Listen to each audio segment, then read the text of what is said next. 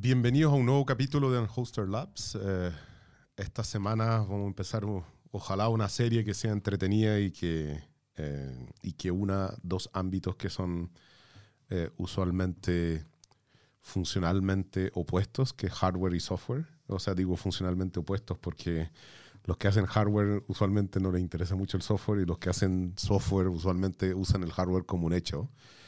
Em, pero esta serie ojalá sea sobre datos y privacidad en el mundo de IoT. IoT en inglés significa Internet of Things, en español Internet de las Cosas. Em, soy Antonio Díaz, socio y gerente general de Unhoster. Em, y para abordar estos desafíos que nos impactan en lo cotidiano, hemos invitado a acompañarnos eh, Paul Aguayo, socio y fundador, CEO de MSI Electronics Chile, mi tienda favorita. Eh, Paul ingeniero eléctrico de la Universidad de Chile, un gran emprendedor, eh, experto en diseño, apasionado por la innovación, eh, frecuentador de ferias mundiales en las cuales yo creo que aprovecha de no solo ir a las ferias, sino que recorrer mientras está en las ferias. bienvenido, Paul. Un gusto tenerte acá con nosotros en Unholster. Y antes de entrar de lleno a esta conversación, gustaría dar un contexto súper simple. Em, Internet de las cosas hoy día está literalmente en casi cualquier aparato que uno esté comprando, eh, desde refrigeradores, eh, ampolletas, eh, aspiradoras, aspiradoras de piscina, cortadoras de pasto, limpiadoras de, de vidrio, aperturas de portones, alarmas y todo tipo de cosas. Em, me ha sorprendido a mí el último tiempo la cantidad de nuevos aparatos que incluyen Internet de las Cosas en ella sin efectivamente que uno entienda muy bien cuál es el tráfico que ocurre en esos aparatos y dónde está la privacidad. Ese es el contexto de la conversación del día de hoy. Bienvenido, Paul. Muchas gracias, Antonio. Eh, gracias por la invitación. La verdad estoy súper contento de estar acá con ustedes. Eh, sé que este podcast es eh, muy bueno, ¿cierto? Eh, he tenido muchas referencias. Es el podcast más escuchado de Chile. Más escuchado de Chile. eh, encuentro genial en el fondo que se den esta instancia y que podamos unir eh, lo que tú dices, el hardware con el software. Eh, yo, en el fondo, mi expertise es por el lado del hardware. llevamos tiempo diseñando sistemas, ¿cierto? Y también ocupándolos. Soy usuario, me encanta la tecnología. Tenemos muchas cosas relacionadas con Internet of Things y me encanta este tema. Así que eh, muchas gracias por la invitación y aquí abierto a conversar cualquier.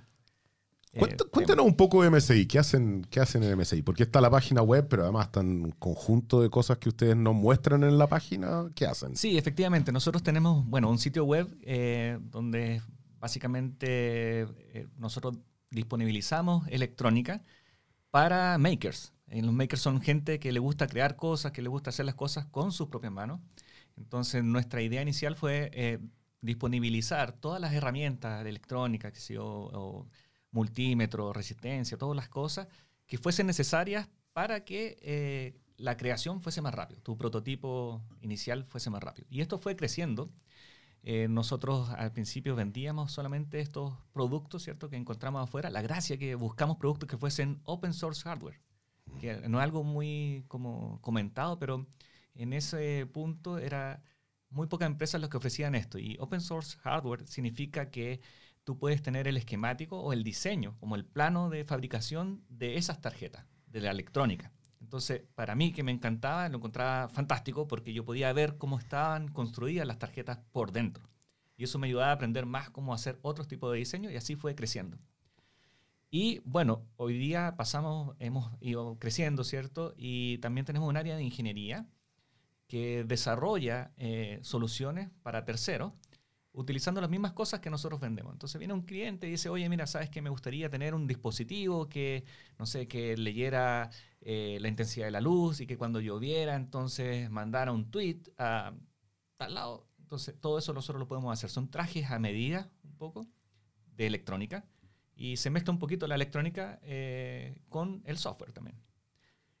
Es interesante esa parte porque si uno que está en el mundo del software da por hecho, o sea, hoy, hoy en día sobre todo, o sea, cuando yo estudié no era un hecho que, que los computadores funcionaran. O sea, cuando nosotros estábamos en la universidad, siempre te podía pasar que el Windows o el computador que tú armaste siempre se caía en, en cierto parámetro, te daba una pantalla azul y moría. Hoy día es cada vez más raro que eso ocurra. Están cada vez mejor hechos, los computadores son cada vez más desechables.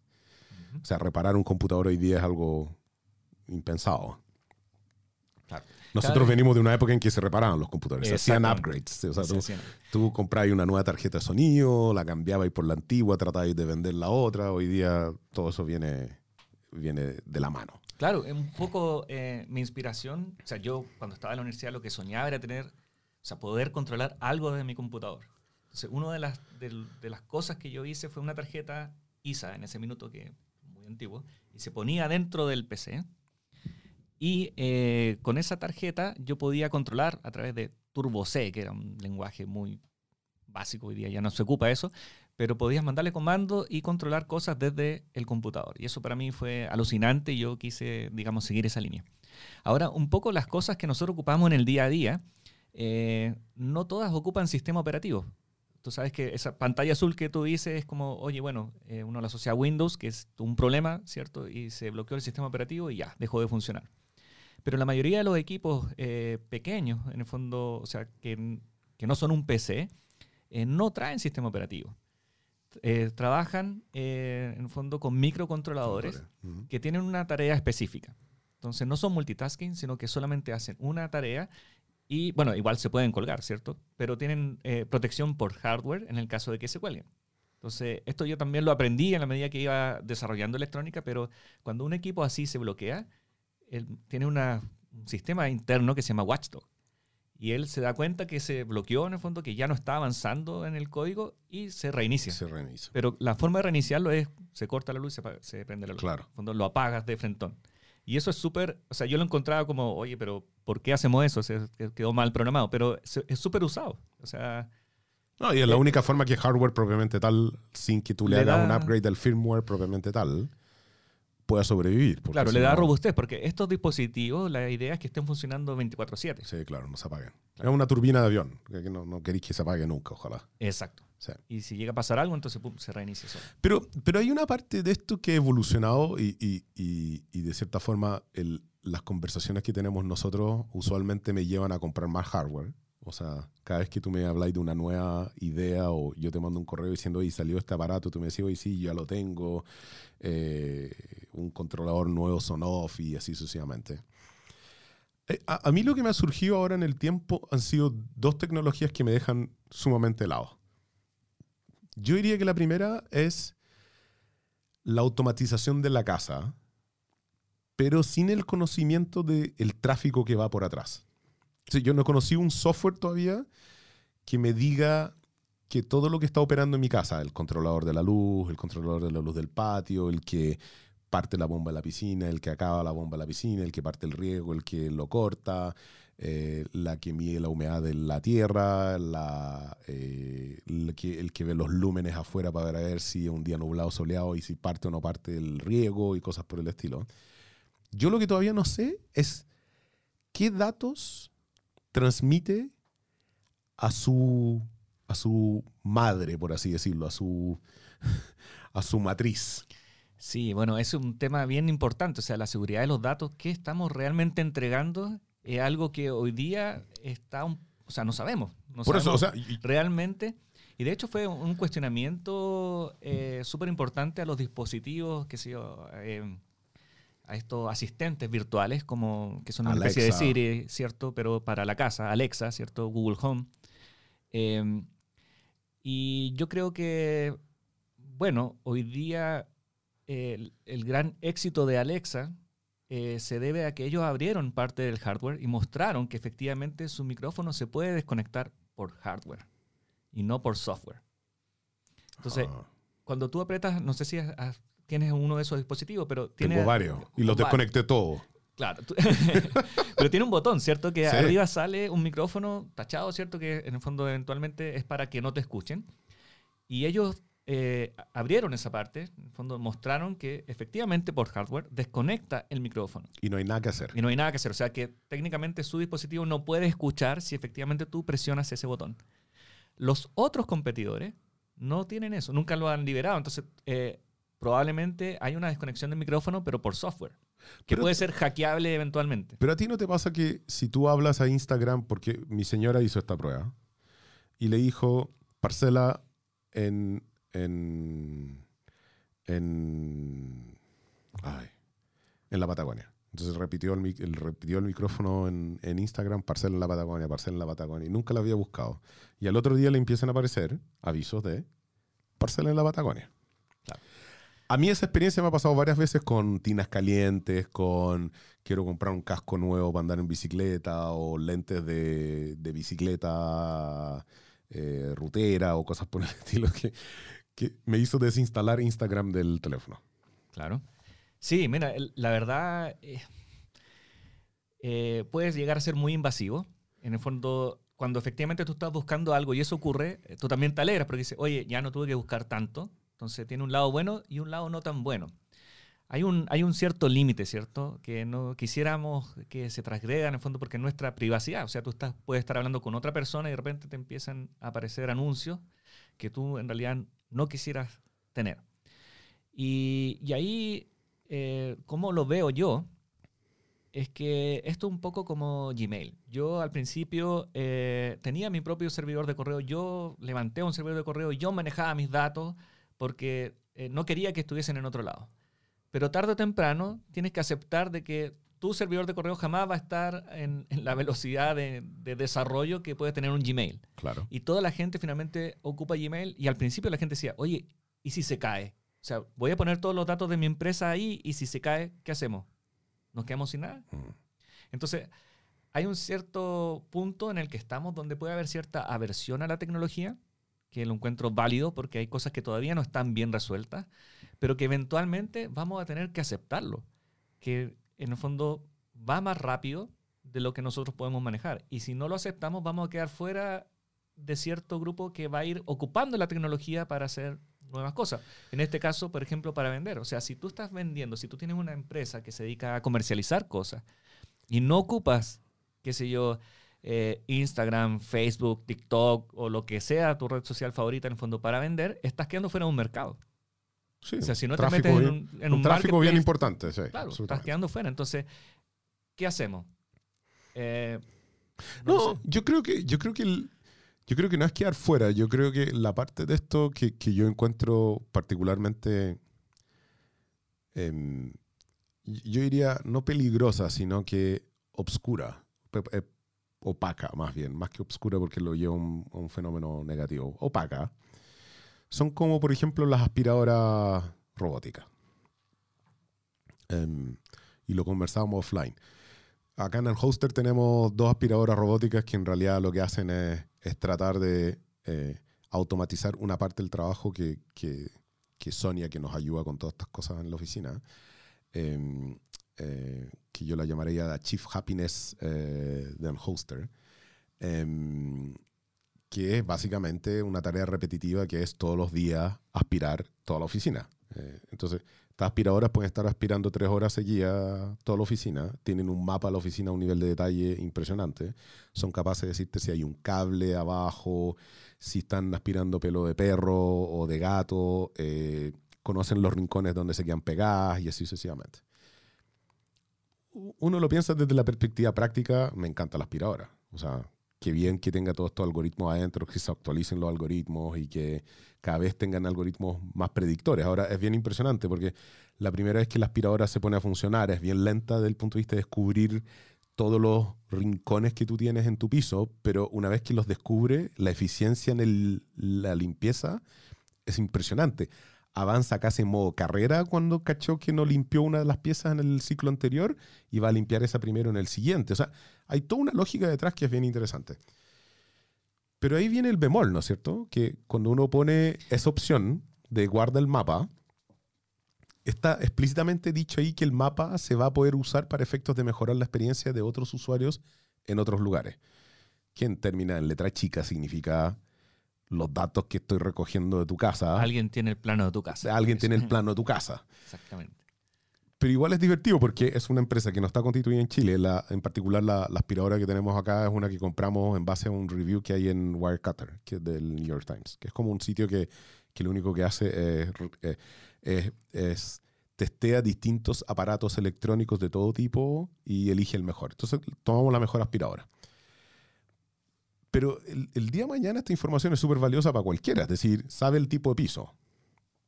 O sea, detecta que es un piso de madera sabe la cantidad de muebles que tiene. Te dice qué tipo de muebles son. Si es un sillón, es una mesa, es una silla.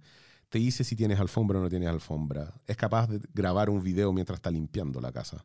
Sí, eso que me mostraste está, está bueno. Yo no había visto una. Esa sí, y lo, y lo, podemos subir como parte de este podcast al lado, pero eh, eh, es bien interesante. O sea, te va mostrando dónde está dentro de la casa y qué tipo de basura está aspirando. Claro, o sea, desde mi punto de vista, es la patita que faltaba para tener toda la info de tu casa. O sea, sabe quién está, toda. a qué hora está la gente. O sea, si yo tuviera un algoritmo bien bueno de inteligencia artificial, te podría decir incluso la marca de los muebles.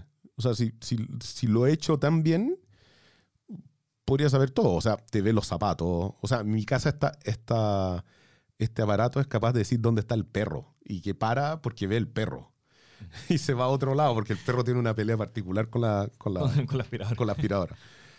Eh, sí, ¿no? Es impresionante. O sea, ahí donde uno. No, la aspiradora me el... permite, Paul, decir remotamente al perro que se mueva. Le puedes hablar y Le lo... puede hablar el aspirador y el aspirador tiene un micrófono, que, un, un parlante que le habla al, al perro. Uh -huh. Entonces, más allá de eso, aquí entramos dentro de un ámbito que es limítrofe, ¿no? O sea, alguien hackea el servidor de RoboVac en el mundo y se lleva todos los planos de todas las casas que hay un RoboVac adentro. Eh. Sí, no, eh, eh, es un riesgo, ¿cierto? si lo pensamos de esa manera, bueno, uno estaría adverso a entregar esa información. Yo lo pienso mucho, en el fondo. Cada vez que agrego algo a mi casa, trato de que entregue la menor cantidad de información posible. Pero eventualmente también me gusta probarlo y, y, y jugar con, con la no, tecnología. Claro. Entonces, a veces uno se rinde a, frente a ciertas cosas. Eh, pero pasa con todo, Antonio. Sí, ese es el problema. No, no, no. Estoy de acuerdo con que pase con todo. O sea, Yo creo que acá, pero, pero acá llega un nivel de granularidad y de. Claro, mucho más específico. Y longitudinalmente, que es tremendo, ¿cierto? O sea, yo sé que en la noche en la oficina no hay nadie porque el aspirador es capaz de ver que no hay nadie. Claro. Sí, eh, chuta, no sé. Es eh, un cuestionamiento que la verdad es que yo creo que muchos tenemos a diario.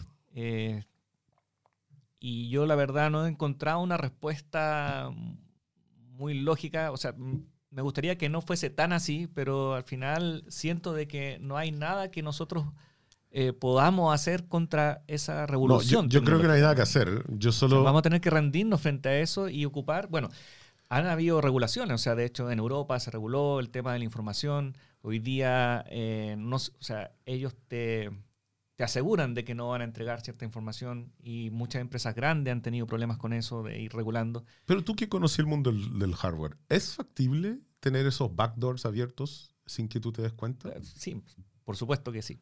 Yeah. O sea, no hay ningún problema en hacerlo. en tema, hay, son temas éticos en el fondo, pero si tú tienes, básicamente, pasa con la alarma, o sea, tú también tienes cámara dentro de tu casa, ¿cierto? Sí. Entonces, pucha, eventualmente alguien del sistema de alarma podría estar mirando tu cámara. O podría estar escuchando. Claro, y es divertido porque y lo, estas cámaras, las Ring en Estados Unidos, se transformó como en una esencia casi social hoy día, que es que graban a los, a los Porch Pirates, o sea, estos que vienen a robarte los paquetes de Amazon en la puerta de tu casa. Entonces, uh -huh. como hay, hay cámaras que lo único que muestran es los tipos de ladrones que hay dando vuelta todo el rato, ¿no? Que, que como claro. que roban toda la calle. El, el pedido de que Amazon. van justo detrás del camión de, de Amazon despachando esto que ellos van robando, po. Exacto. No, es bien impresionante. O sea, eh, yo creo que la tecnología llegó para quedarse. O sea, sin duda eso. Eh, cada vez se se va mejorando en el fondo el cómo, qué se hace con la información. O sea, yo creo que sí hay regulaciones. No sé, localmente en Chile estamos un poco atrasados en eso, pero en otro lado sí están poniendo mucho ojo con la información. Porque es información sensible. O sea, si tú mezclas todo lo de las redes sociales, más la aspiradora, más el Alexa que te está escuchando, más tu celular, o sea, en realidad saben mucha información. O sea, si tú mezclas esto con la dirección donde estamos nosotros y todo lo demás, no necesitáis saber mucho más para saber. ¿A qué hora está la gente para entrar a la casa? Claro. O, o no, ni siquiera tan, ni siquiera en el mundo de la seguridad, sino que por el puro entender cómo limpiáis la oficina, tú sabes todo. O sea, y el tráfico que tiene. eh, Claro, eh, mira, es tanto así. Yo no sé si te conté esto. En algún minuto nosotros, o sea, yo estaba en una de esas conferencias en Estados Unidos y a- apareció un experto de, en, en inteligencia artificial que trabajaba con Amazon. ya. Y, y él decía que el futuro, o sea, de hecho que ya tenían un piloto donde el usuario eh, de Amazon recibía paquetes sin que él los pidiera. Ya. Entonces te decían, mira, yo creo que a ti te gusta este vaso, este audífono y este teclado. Y te lo enviaban a la casa. Ya. Y el tipo se quedaba con los que él le gustaba. Decía, ah, sí, de los tres que me enviaste me gustó el teclado, así que lo otro, llévatelo. Y pasaba, ellos tenían la logística para hacer la logística inversa para retirar. Entonces, básicamente ellos estaban prediciendo Diciendo lo que a ti te, te gustaba gustaría sin saberlo. sin saberlo. En base a tu comportamiento de compra habitual, ¿cierto? Entonces, cada cierto tiempo te hacían llegar eh, paquetes con cosas que sabemos que te van a gustar. Y eso es súper impresionante porque en el fondo la experiencia, o sea, cambia absolutamente el, el- el paradigma y el modelo de negocio. O sea, habitualmente un usuario va y elige lo que quiere comprar. Aquí hay una inteligencia artificial que está eligiendo por ti y basado en la información que tú le entregas, en tu experiencia de compra, en lo que hablas tú con Alexa, quizás más adelante en la aspiradora. No, yo, yo no, no me tienes que vender a mí que la comodidad hace con que uno quiera entregar la mayor cantidad de datos posible. O sea, eso ah, estoy absolutamente de acuerdo. No, no lo discuto. Yo, yo creo que el, el punto es que yo tiendo a confiar en un Amazon. Por la reputación que tiene, por los años que tiene, etcétera. Tiendo a confiar más en un Apple porque siento que tienen una parada o tienen una, una, una filosofía mucho más purista respecto a lo que es privado y lo que no es privado, y, a algunos les gustará, no les gustará porque es hardware propietario, no lo abre nunca y cosas por el estilo, ¿cierto? Cada uno con su, Ujú. con su mirada. Hay una parte que es la que me genera dificultades cuando tú entras a lo que es más mainstream. Por ejemplo, que el día de mañana uno compre automatizaciones completas, pero en realidad tú ni siquiera sabes quién es el proveedor. Me ha pasado últimamente con las chapas electrónicas de acceso a las casas Ah, claro. que en realidad me he dado cuenta que es que no es que hay una marca, hay un, un fabricante que vende white label, que es la misma chapa, a 25 marcas, 50 personas en el mundo. Pero que en realidad cuando tú quieres operar la chapa tenés que usar la, la aplicación del, del, del fabricante, pero él te la vende como eh, chapas Antonio, tú vendí las tuyas chapas Paul, pero el fabricante el El mismo, y, mismo, te- y tenés que usar la chapa, la- el software de él para poder interactuar con la, con la chapa. Sí, eso Cuando entráis a eso, a eso, a ese tipo de, de proveedores, es ahí donde se me produce el. Claro, esa es una, es una batalla que yo diría que hoy día la está ganando Amazon. ¿Y por qué te lo digo? Porque en el fondo, eh, eventualmente podemos tener, no sé, 10 dispositivos en tu casa que cada uno ocupa una propia app. Pero todo se está linkeando finalmente con alguno de estos asistentes virtuales. Claro, con. Alexa. Con Alexa, Todos tienen Alexa, Google, Siri, Claro. Pero ellos también exigen ciertas, ciertos, cri- cierto- ciertos criterios, ¿cierto? En el fondo dicen, oye, tú te quieres integrar acá, perfecto, no solamente cumplir con, con los protocolos de comunicación, sino que además tienes que ofrecer ciertas cosas. Entonces, eh, Pues yo me he mandado con Doros con Alexa, po. En el riego la casa, por ejemplo, una vez dije, eh, pucha, sería bueno que partiera el riego y, y empezó a regar. escuchó a Alexa y empezó a regar y se vaciaron los estanques de agua. Eso es, sí. Bueno, cosas de ese estilo pasan. Claro, Pero, pero la información está manejada a través de Alexa. ¿Te fijas? Ahí ya dejaste de, de comunicarte con la aplicación, sino que Alexa pero eso es una parte de la información, es ¿cierto? parte. sí. Es una parte, porque es como que le doy acceso a Alexa a manejar el, el control de activarlo, desactivarlo, escucharlo, no escucharlo, pero, pero también está la parte directa, ¿no? Que es como que una... Claro, podría eventualmente tener una información en forma directa hacia el fabricante. Mm. Y bueno, eh, nosotros que estamos en hardware vemos que esas cosas sí ocurren. Eh, por ejemplo, uno de los equipos que nosotros manejamos eh, muchos son equipos GPS que rastrean vehículos. Y los fabricantes en algún minuto empezaron a hacer plataformas independientes de la de monitoreo sino que le llamaban una plataforma de administración del dispositivo para cargar firmware, para eh, ver el status. geocerca Claro, pero eventualmente, o sea, el equipo efectivamente se conecta sin que tú sepas A la esta otra plataforma. plataforma. para verificar si hay algo nuevo. Claro, oye, hay algún firmware nuevo, sí, sí, ahí lo descarga. Pero el fabricante tiene el control de esos equipos, finalmente. Y eventualmente él podría decirle, ¿sabes qué? Ya no reporten más para acá, reporta a otro lado. O, ¿sabes qué? Eh, activa un corte de motor. Entonces, eh, eso se puede hacer y ocurre hoy día. Lo que pasa es que, de alguna manera, como nosotros somos usuarios del hardware, eh, tenemos que aceptar un poco las reglas de esos fabricantes hasta que esto se regule de alguna manera. Mm. A mí, a, a mí la parte que eh, lo que yo encuentro más, más atractivo de la parte de los IoT es que efectivamente son facilitadores de la vida. Sí, sin o duda. sea, eh, no, no- no podríamos contratar a una persona que esté aspirando tres días, tres horas al día la oficina. O sea, no tiene en paralelo. Es decir, tres horas aspirando el primer piso y el segundo piso. No. O sea, eh, eh, es como eliminar el, el, el robot del ser humano, ¿cierto? O sea, tiene esa parte que es o sea, la fabulosa parte re- repetitiva de los trabajos. repetitiva, extremadamente monótona, de una... eh, es casi fordiana, por así decirlo. Es como está en una línea de producción y lo único que hacía es poner un tornillo en, eh, en una parte, ¿no? Claro, bueno, ahí topamos otro tema que es bien interesante también. O sea, hay mucha gente que está diciendo, o sea, que nos está preparando, diciéndonos, mira, ¿sabes qué? Los trabajos repetitivos o sea, van a terminar haciéndolo máquinas. O sea, absolutamente. Sin Te- duda, o sea, te- te doy si un tú ejemplo, o estás sea- en el McDonald's haciendo hamburguesa, eventualmente va a salir un robot que hace hamburguesa. O sea, Entonces, ¿qué, es lo que, ¿qué es lo que estamos... eh, ¿Dónde va esto en el fondo? Es, oye, las personas que tenemos capacidades mucho más eh, amplias, ¿cierto? Que poder hacer cosas repetitivas, deberíamos estar entrenándonos en entender cómo va a funcionar esto más adelante, en tener las herramientas y en configurarlo. y en configurarlo, ¿cierto? Y en saber un poco de estadística, que era la materia que a nadie le gustaba, pero probabilidades, estadística, ¿qué hago con los datos? Porque finalmente la necesidad va a ser otra, no es de hacer cosas, sino que, oye, hoy día tenemos todos estos datos, ¿qué hacemos con los datos? La persona que se prepare y pueda, en el fondo, avanzar en cómo analizar esos datos, es la que está, va a estar mejor preparada para los tipos de trabajo del futuro.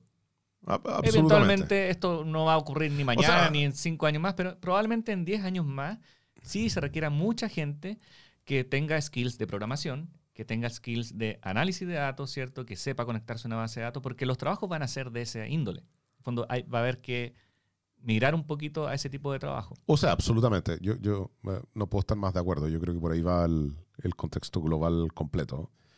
Sí creo que en este mundo de la IoT estamos como en la década del 80-90 del punto de vista de los skills necesarios para que funcionen. Es decir, no sé, yo he tratado de armar la central, la central de meteorológica y logro hacer casi todo excepto donde Cresta mando todos los datos que genera esta central, po, porque es como bien divertido, porque soy capaz de medir eh, humedad en el aire, dirección del viento, cantidad de luz, cantidad de lluvia. eh, puedo conectar mi central para que envíe información a servicios abiertos de meteorología en el mundo, pero genera una cantidad de datos tan grande que lo tengo que subir a algún lugar en la nube, porque el chip no, el chip eventualmente se va a llenar y, colapsa. Y ahí lo que me he dado cuenta es que incluso lograr eso ya empieza a ser una componente de programación, Claro, que no es, no es tan de usuario final. no es de usuario final, o sea, hay una capa intermedia que tú, que tú tienes que contratar. La parte de los IoT que yo creo que, que nos vamos a acercar cada vez más a que el software y el hardware tengan que funcionar juntos, es cuando yo quiero resolver un problema completo. Claro. Una solución Eh, ya en mano. Ahí una se- solución ya de mano. Ahí se pone la ingeniería de verdad a prueba. Eh, y lo digo, o sea, en, en automatizar la casa y, y la casa me ha, ido, me ha ido muy bien en algunos puntos hasta que llego a las condiciones de borde. Y, y como que en realidad me digo, debería haber pensado en esta condición de borde antes. Por ejemplo, eh, un riego se quedó activado. Y que no hay, no hay ninguna forma que mire que el riego se quedó activado. Es decir, el riego se quedó activado porque estaba mal programado, pero se quedó activado. Y entonces de repente mi señora me llama y me dice, oye, el riego está regando hace seis horas.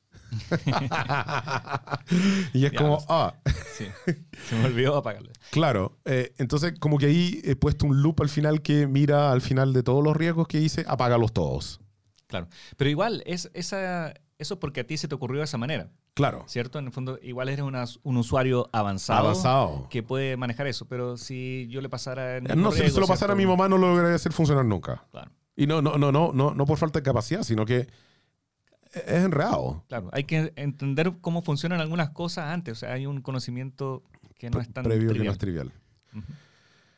Eh, Sí, bueno, la tecnología, eh, o sea, por, por eso yo te digo, o sea, yo- mi preocupación hoy día es, por ejemplo, que, que nuestros hijos, ¿cierto? La- lo- los niños, en el fondo, logren darse cuenta, nosotros comunicarles, de que esos skills, o sea, que no es solamente ser usuario, sino que más adelante si queremos, en el fondo, eh, estar un poquito más arriba en, es comandar la es máquina. comandar y entender cómo funciona. Sí, claro. Si logras entenderlo, entonces ya puedes un poco manejarlo.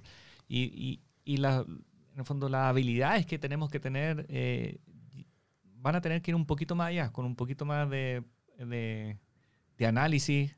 eh, yo creo que la estadística y las probabilidades van a ser muy importantes en el futuro. O sea, las personas que sepan analizar datos. O sea, claro, a mí, a mí me encantaría poner un hardware que diga, este es el open source de riego automático de hardware, ¿cierto? O sea, una combinación de un Arduino con, con un montón de aparatos de válvulas selenoides y cosas que abran y cierran y todo lo demás. Y además viene con el pack de eh, eh, óptimo de regado desértico, por así decirlo. Y que viene con la inteligencia que entiende que está en un desierto, que quiero tener pastos verdes, pero me va a regar justo y necesario lo que necesitan las plantas. Bueno, hoy día existen esos tipos de riegos. Nosotros, a ver, yo partí ocupando uno que se llama eh, Ratio, ¿Ya? que está en, en Amazon. Lo encontré también viendo los mismos reviews, porque también me entretengo en eso, viendo reviews de cosas nuevas. Y claro, él se conecta a internet, a un centro meteorológico, a la estación más cercana acá en, en Santiago, y te dice, mira, sabes que va a llover mañana, así que hoy día no voy a regar. Perfecto. Y después mide y dice, ah, ¿sabes? Sigue la humedad húmedo. sigue húmeda, Ya. o sea, sigue- no riego idea. no riego. Y se ajusta solo. Claro, esa parte es que la, que yo encuentro que va a ser más sorprendente, pero nuevamente tú pasas de confiar en una persona, primero de confiar en una persona que regaba y cortaba el pasto con una cortadora de pasto manual a cortar la los pastos con una cortadora eléctrica o a benzina, a poner riego automático, a cerrar los ojos cuando el riego funcionaba cuando regaba porque tú no estabas al lado del riego, a cerrar los ojos ahora y decir el riego funciona cuando funciona. Exacto. Él sabe, él sabe, lo que es bueno para mí. Él sabe cuándo funcionar. Exacto.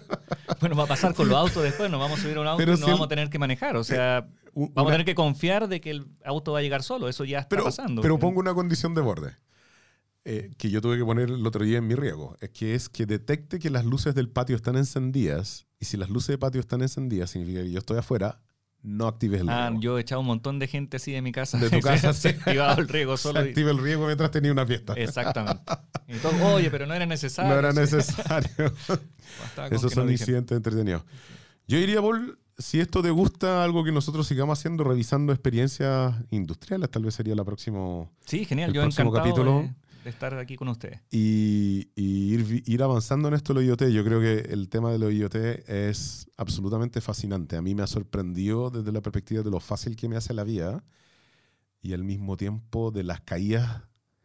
Uno se siente como guagua aprendiendo a caminar, que es que como dais tres pasos y te caí en el suelo y te volví a parar de nuevo. Y cada vez vas aprendiendo un poco más, pero me siento en esa etapa de la vida con los IoT, que es que uno los activa y después como que a cada rato te va cayendo con una condición de borde que no, Que no consideras. que no consideraste.